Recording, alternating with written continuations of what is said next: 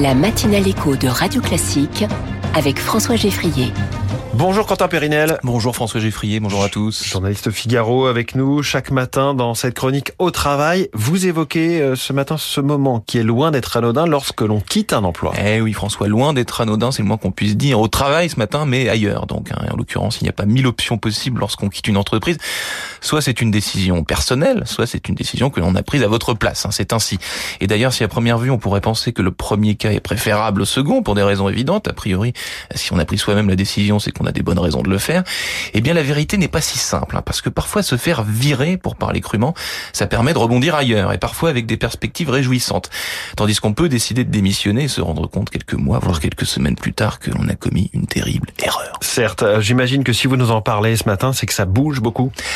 Eh oui, vous imaginez bien, François, c'est en effet le quotidien de millions de travailleurs selon des chiffres récents de, de la DARES depuis 2021.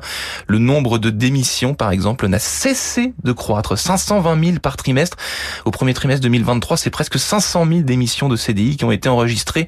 Et toujours à ce même trimestre, on compte 262 000 personnes licenciées en France. Traduction, François, ça bouge et mmh. ça bouge même beaucoup. Ces chiffres montrent aussi deux choses. La première, c'est que quitter un job de son plein gré euh, ou qu'on y soit contraint fait désormais partie du quotidien c'est quelque chose de tout à fait banal. Cela révèle également euh, que plus que jamais le modèle classique, entre guillemets, hein, selon lequel on passe sa carrière chez le même employeur, eh ben, c'est de moins en moins d'actualité. Et comment ce phénomène est-il perçu euh, chez, chez les salariés? Ah, La société Zeti a sondé un millier de salariés concernés par ce phénomène, justement, et j'ai donc quelques chiffres assez révélateurs voire parfois assez inédit. Hein. Pour illustrer cela, première chose, plus de la moitié des sondés affirment que la perspective d'être licencié les effraie encore davantage que la mort. Il faut donc pas partir la fleur au fusil en affirmant qu'être licencié fait moins peur qu'avant. Hein. C'est faux.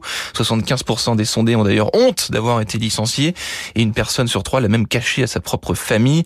En revanche, 64% affirment que le licenciement s'est finalement révélé bénéfique pour leur carrière.